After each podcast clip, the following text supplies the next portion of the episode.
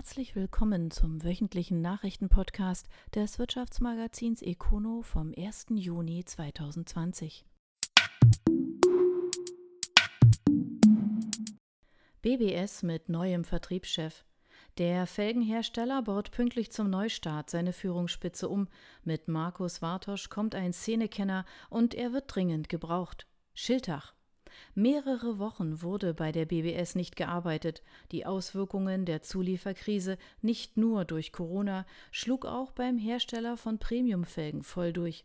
Nun ist die Produktion an den Standorten Schiltach und Herbolzheim nach Angaben des Unternehmens wieder angelaufen und parallel wird auch der Vorstand umgebaut.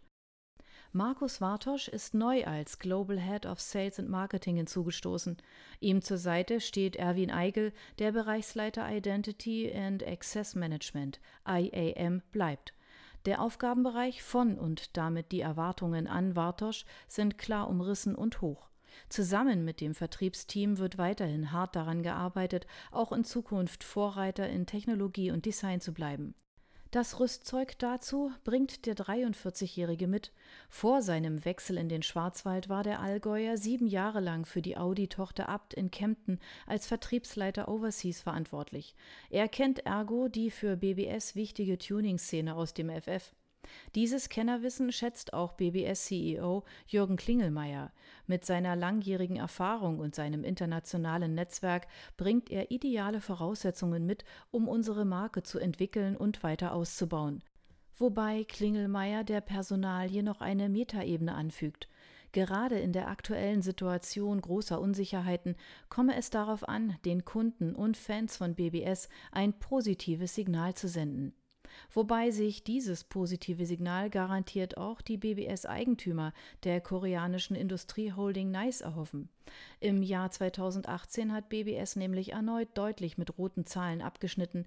Der Umsatz von rund 90 Millionen Euro lag zweistellig unter den Erwartungen. Der Grund ist klar umrissen. Der Strategiewechsel des Ankerkunden Porsche im Zuge des Dieselskandals bremst BBS aus. Die Geschäftsführung um Klingelmeier hat deshalb einen Strategiewechsel beschlossen. Die Abhängigkeit von Großkunden soll verringert werden, dafür die Zielgruppe Aftermarket und Tuning mit Vollgas angegangen werden. Ende 2018 machte dieser Bereich nur rund 20 Prozent aus, eine echte Herausforderung für den neuen Vertriebschef Wartosch. BBS hat seine Wurzeln in der Gründung einer Tuning-Schmiede im Jahr 1970.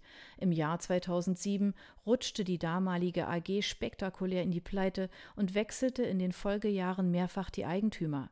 Die Produktion lief unterdessen ständig weiter. Die Alufelgen aus Schiltach gelten als technologisch und optisch top.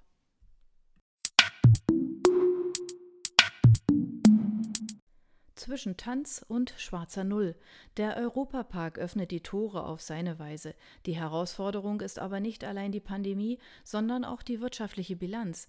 Die Inhaberfamilie Mack prangert derweil Großkonzerne an. Rust.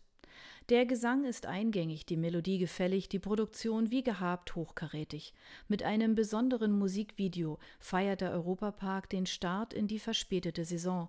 Unter dem Motto Feel Free freuen sich vom Gärtner über den Gaukler bis zum Zimmermädchen allerlei Mitarbeiter des Parks tanzend und singend auf die Gäste. Kurzum ein Aufschlag, wie er typisch ist für die Kreativität des Teams im Europapark wobei die Inhaberfamilie um Roland Mack in Sachen Freude auf die Gäste den Mitarbeitern in nichts nachstehen, nicht nur wegen der Begegnung, sondern vor allem ganz bodenständig wirtschaftlich. Auf 10 Millionen Euro beziffert er die Umsatzverluste pro Woche, die durch die verzögerte Öffnung entstünde. Schließlich habe man nicht alle Mitarbeiter in Kurzarbeit schicken können, da Arbeiten in Verwaltung, Instandhaltung oder auch bei den Gärtnern weiterlaufen müssten. Gut die Hälfte der Belegschaft habe dennoch die Arbeitszeit reduzieren müssen, betriebsbedingte Kündigungen habe es nicht gegeben. Insgesamt belief sich der Verlust nach Angaben der Familie auf rund 100 Millionen Euro, wobei der Parkinhaber betont, den Verlust trägt die Familie, während Großkonzerne nach Staatshilfe rufen dürfen.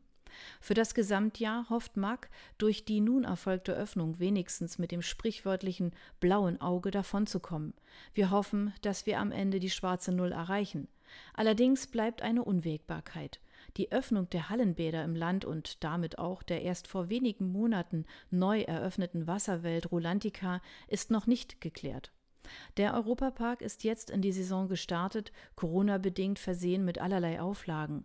Die Besucherzahl ist aktuell auf 10.000 pro Tag begrenzt, Tickets gibt es nur online und auch für die Fahrgeschäfte muss man sich Zeitfenster buchen.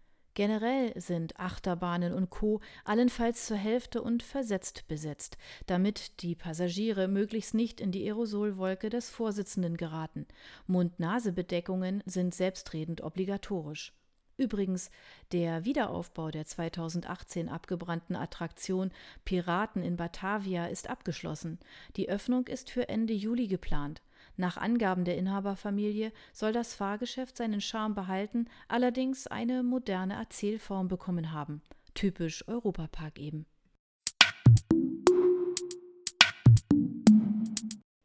Rittersport schluckt Mars-Tochter.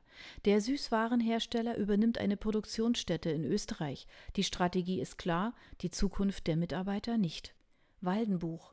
Die Alfred Ritter, Hersteller der Schokolade Rittersport, hat nach Angaben der beteiligten Kanzlei Menold Betzler die Produktionsstätte von Mars Austria im österreichischen Breitenbrunn übernommen. Der Asset Deal wird demnach zum 1. Januar 2021 wirksam. Ritter will an dem neuen Standort künftig unter anderem Produkte aus seiner Vegan-Linie herstellen, hat aber im Zuge des Deals auch Marken wie Amicelli, Fanfare und Bagno übernommen. Man wolle sich durch die neue Produktionsstätte breiter aufstellen. Auch die Gebäude und große Teile der Produktion gehen auf das Unternehmen über. Finanzielle Details zu der Transaktion wurden wie üblich nicht gemacht. Offen ist indes, wie es mit den Mitarbeitern weitergeht. Nach Angaben von österreichischen Medien habe es keine Vereinbarung zur Übernahme der 110 Menschen gegeben, es sollten aber neue Arbeitsplätze entstehen.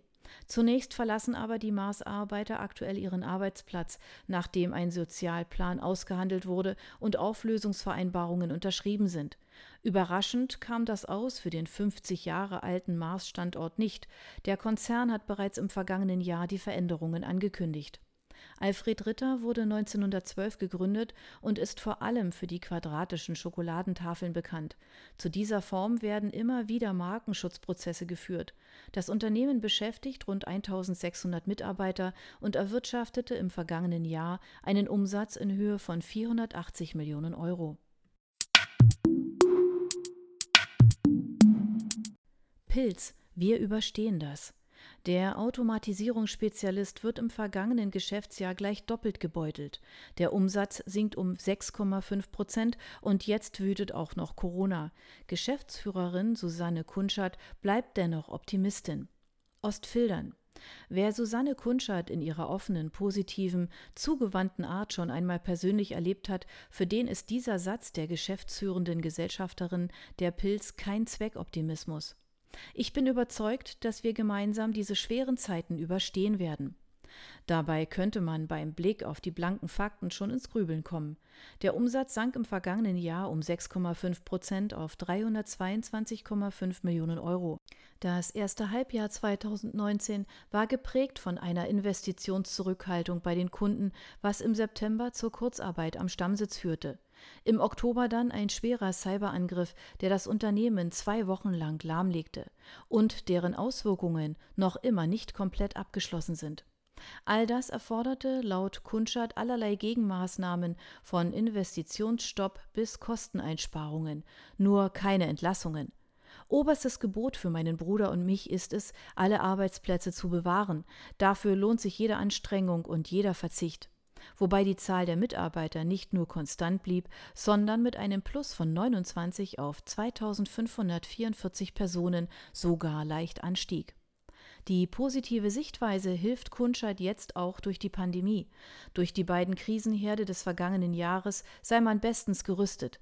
Mit den gemachten Erfahrungen und neuen digitalen Werkzeugen können wir auch die Corona-Krise gut meistern. Wir sind krisenerprobt, so Kunscheid. Und diese Sichtweise ist ebenso wie die Erfahrung tatsächlich bei den Kunden gefragt. Der erst im vergangenen Jahr aufgebaute Schulungsbereich wird ebenso stark gebucht, wie die Expertise in Sachen Automatisierung gefordert ist. Kunschat nannte hier gleich zwei Beispiele. Man beliefert einen europäischen Fahrzeughersteller mit Sicherheitstechnik, um eine bestehende Produktionslinie für den Karosseriebau in eine zur Produktion von Beatmungsgeräten umzurüsten.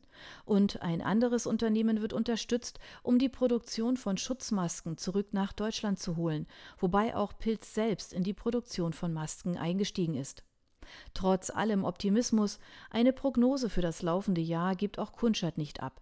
Dafür sei die Lage zu volatil. Die Überzeugung, es gemeinsam zu schaffen, die lässt sich aber nicht nehmen. Das Familienunternehmen Pilz wurde 1948 zunächst als Glasbläserei unter anderem für Bauteile von Quecksilberschaltern und Medizintechnik gegründet. Im Laufe der Jahrzehnte verlagerte sich der Fokus immer stärker auf Automatisierungslösungen. 1987 wurde der bekannte Notaus-Sicherheitsschalter, der sprichwörtliche rote Knopf, entwickelt. Heute sind die Lösungen von Pilz in vielen Branchen vertreten und das Unternehmen hat sich zusätzlich mit digitalen Dienstleistungen und in der Robotik etabliert. Sedus. Keine Panik, aber Vorsicht. Das Geschäftsjahr des Büromöbelherstellers lief laut Vorstandssprecher Holger Jahnke erfreulich gut, trotz negativer Zahlen. Für die Corona-Zeiten hat er ein klares Motto: Dogan. Die Sedo-Stoll-Gruppe hat im vergangenen Jahr 2,2 Millionen Euro weniger umgesetzt als im Vorjahr. Vorstandssprecher Holger Jahnke hat eine andere Sichtweise.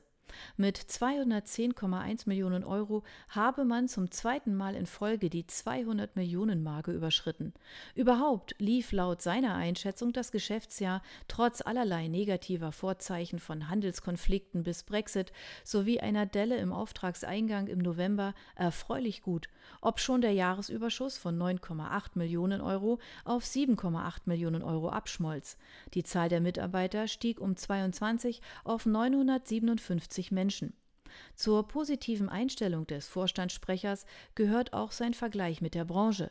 Der Markt für Büromöbel sank nämlich im vergangenen Jahr um 1,9 Prozent. Sedo Stoll hingegen musste nur einen Rückgang um 1,5 Prozent hinnehmen. Janke, wir konnten uns leicht besser behaupten und damit, wenn auch geringfügig, Marktanteile hinzugewinnen.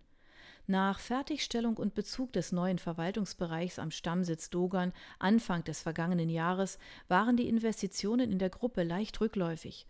Nach 15,8 Millionen Euro im Vorjahr waren es in 2019 noch 13,8 Millionen.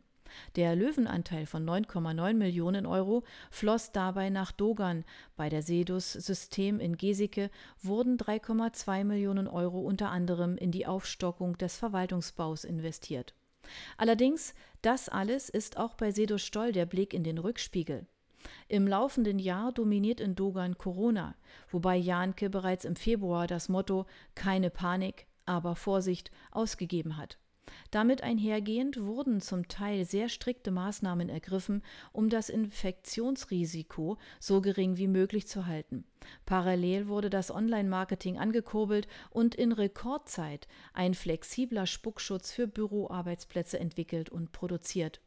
Allerdings ist das naturgemäß kein Ausgleich für entgangene Umsätze. Laut Jahnke liegen die Auftragseingänge in den Monaten April und Mai deutlich unter den Werten des Vorjahres. Generell wurden die Jahresziele bislang deutlich verfehlt, eine seriöse Jahresprognose sei ohnehin nicht möglich und auch ein Jahresverlust nicht ausgeschlossen.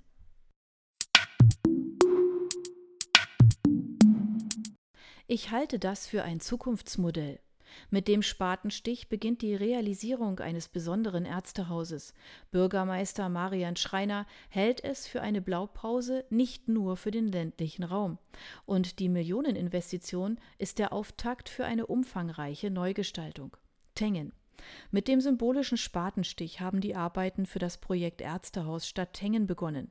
Innerhalb eines Jahres wird der Generalunternehmer Kaspar Holzbau nach den Plänen der Bäuerle Architekten aus Konstanz ein dreigeschossiges Gebäude errichten. Neben einer Seniorentagespflege und einer Kinderkrippe finden in dem Bau auch ein Zahnarzt und eine hausärztliche Gemeinschaftspraxis Platz. Die Baukosten werden mit 3,25 Millionen Euro angegeben. Es ist zugleich der Auftakt für eine größere Umgestaltung der Ortsmitte rund um den Kastaniengarten. Der Neubau in unmittelbarer Nachbarschaft zum Rathaus ist nach Angaben von Bürgermeister und Stiftungsvorstand Marian Schreiner ein Porträt können Sie auf econo.de nachlesen, das erste seiner Art in Süddeutschland. Die Investition wird ermöglicht durch eine Genossenschaft. Diese sei ein Beispiel dafür, wie sich kommunalpolitische Herausforderungen in Koproduktion von Stadt, Bürgerschaft und vielen weiteren gesellschaftlichen Akteuren lösen lassen. Ich halte das für ein Zukunftsmodell, nicht nur für den ländlichen Raum. Andreas Luckner ergänzt als Co-Vorstand der Stiftung die Bedeutung des Projektes für die Stadt im Hegau. Mit dem Ärztehaus leisten wir einen wichtigen Beitrag zur Sicherung der haus- und zahnärztlichen Versorgung in der Stadt. Die Genossenschaft Ärztehaus Stadt Tengen wurde im Frühjahr 2019 gegründet und hat inzwischen mehr als 400 Mitglieder. Neben der Stadt, den Kirchengemeinden, Apotheke und Ärzten sowie Sparkasse und Volksbank sind das mehrheitlich die Bürger aus Tengen. Insgesamt wurden bislang Anteile im Wert von 650.000 Euro eingebracht.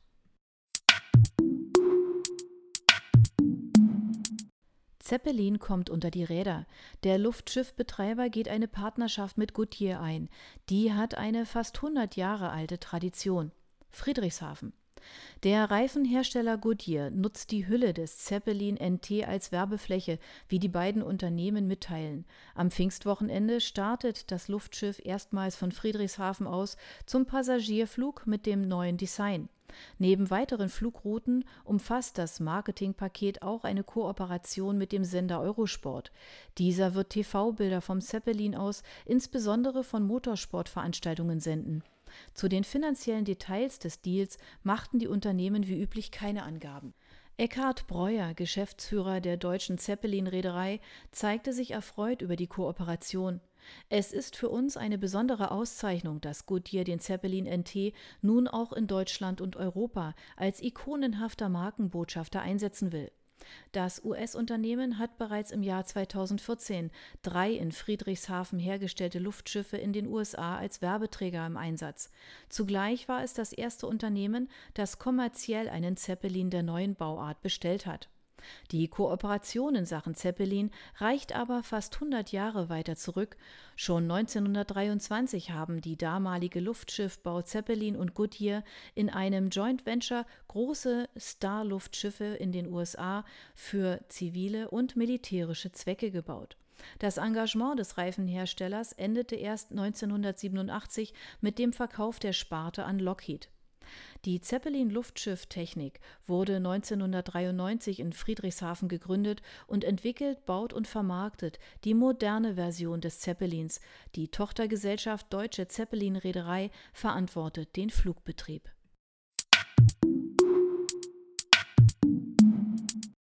Wir wollten nicht mit dem Bier auf der Couch sitzen. Corona-Podcast. Auf Banken können sich Benji Blumenhofer und Jonas Halt in Corona-Zeiten nicht verlassen.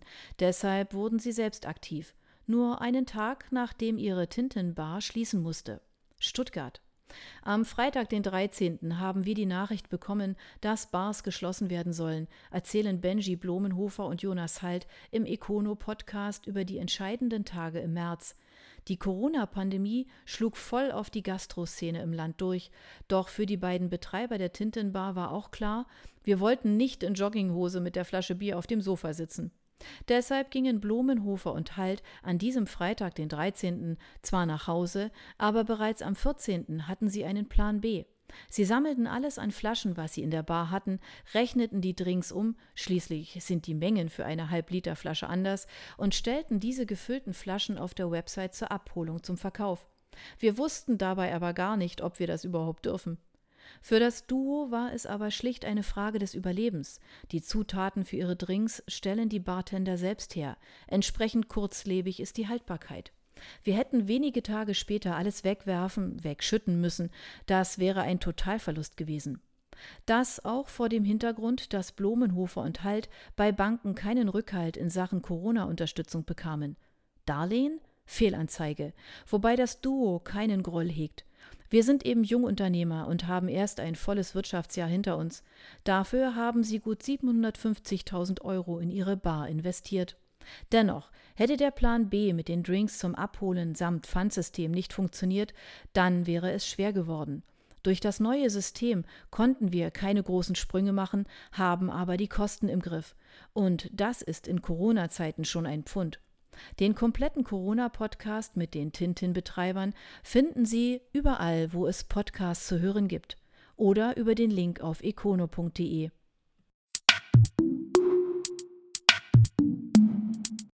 Sternenbeck unterm Schutzschirm. Der Konzern Buhmüller Backbetriebe rutscht aufgrund von Corona in die Krise, teilt die Geschäftsführung mit. Doch bereits seit Jahren wird an Stellschrauben gedreht mit erfahrener Hilfe. Hechingen. Die Großbäckerei Buhmüller Backbetriebe, besser bekannt unter dem Markennamen Sternenbeck, hat nach eigener Aussage ein Schutzschirmverfahren beantragt. Die Gruppe mit wohl drei Tochtergesellschaften teilte dazu mit, dass man bis zum März eine konstante Geschäftsentwicklung verzeichnet habe. Mehr noch, der Umsatz und das Ergebnis im Jahr 2019 lagen deutlich über den Erwartungen. Details wurden indes nicht genannt. Dafür sei es mit Beginn der Corona-Maßnahmen ab März zu dramatischen Umsatzeinbrüchen aufgrund deutlich reduzierter Frequenz und fehlender Umsätze im Bereich Kaffee, Kuchen, Snacks und Kaltgetränke gekommen. Die Einbußen hätten nicht durch das klassische Geschäft ausgeglichen werden können. Auch die eingeleiteten Lockerungen könnten dies nicht ausgleichen. Deshalb habe man sich unter Ausschöpfung aller bislang vorhandenen wirtschaftlichen Möglichkeiten und nach Prüfung alternativer Lösungsmöglichkeiten zu dem Schritt entschlossen.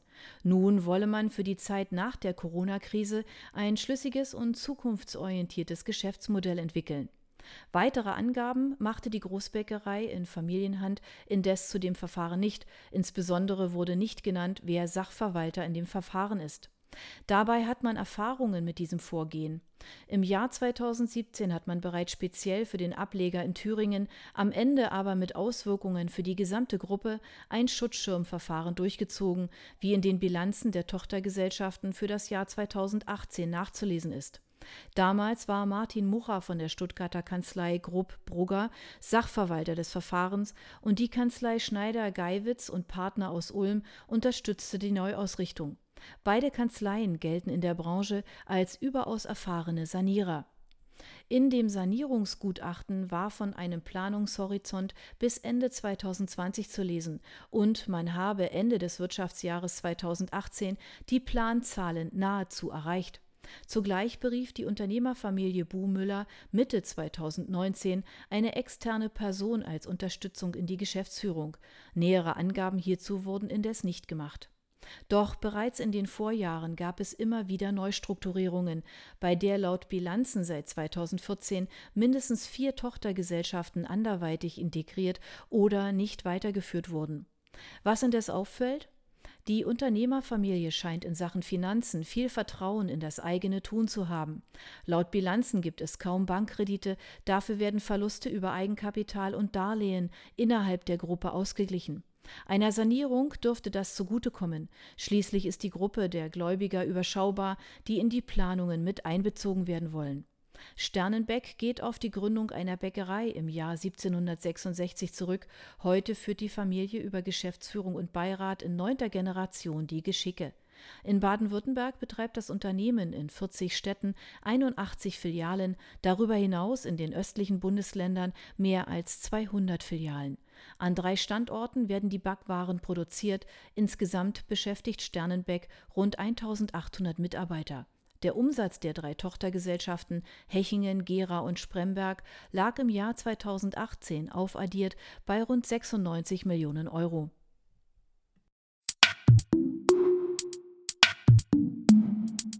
Das waren die Nachrichten des Wirtschaftsmagazins Econo.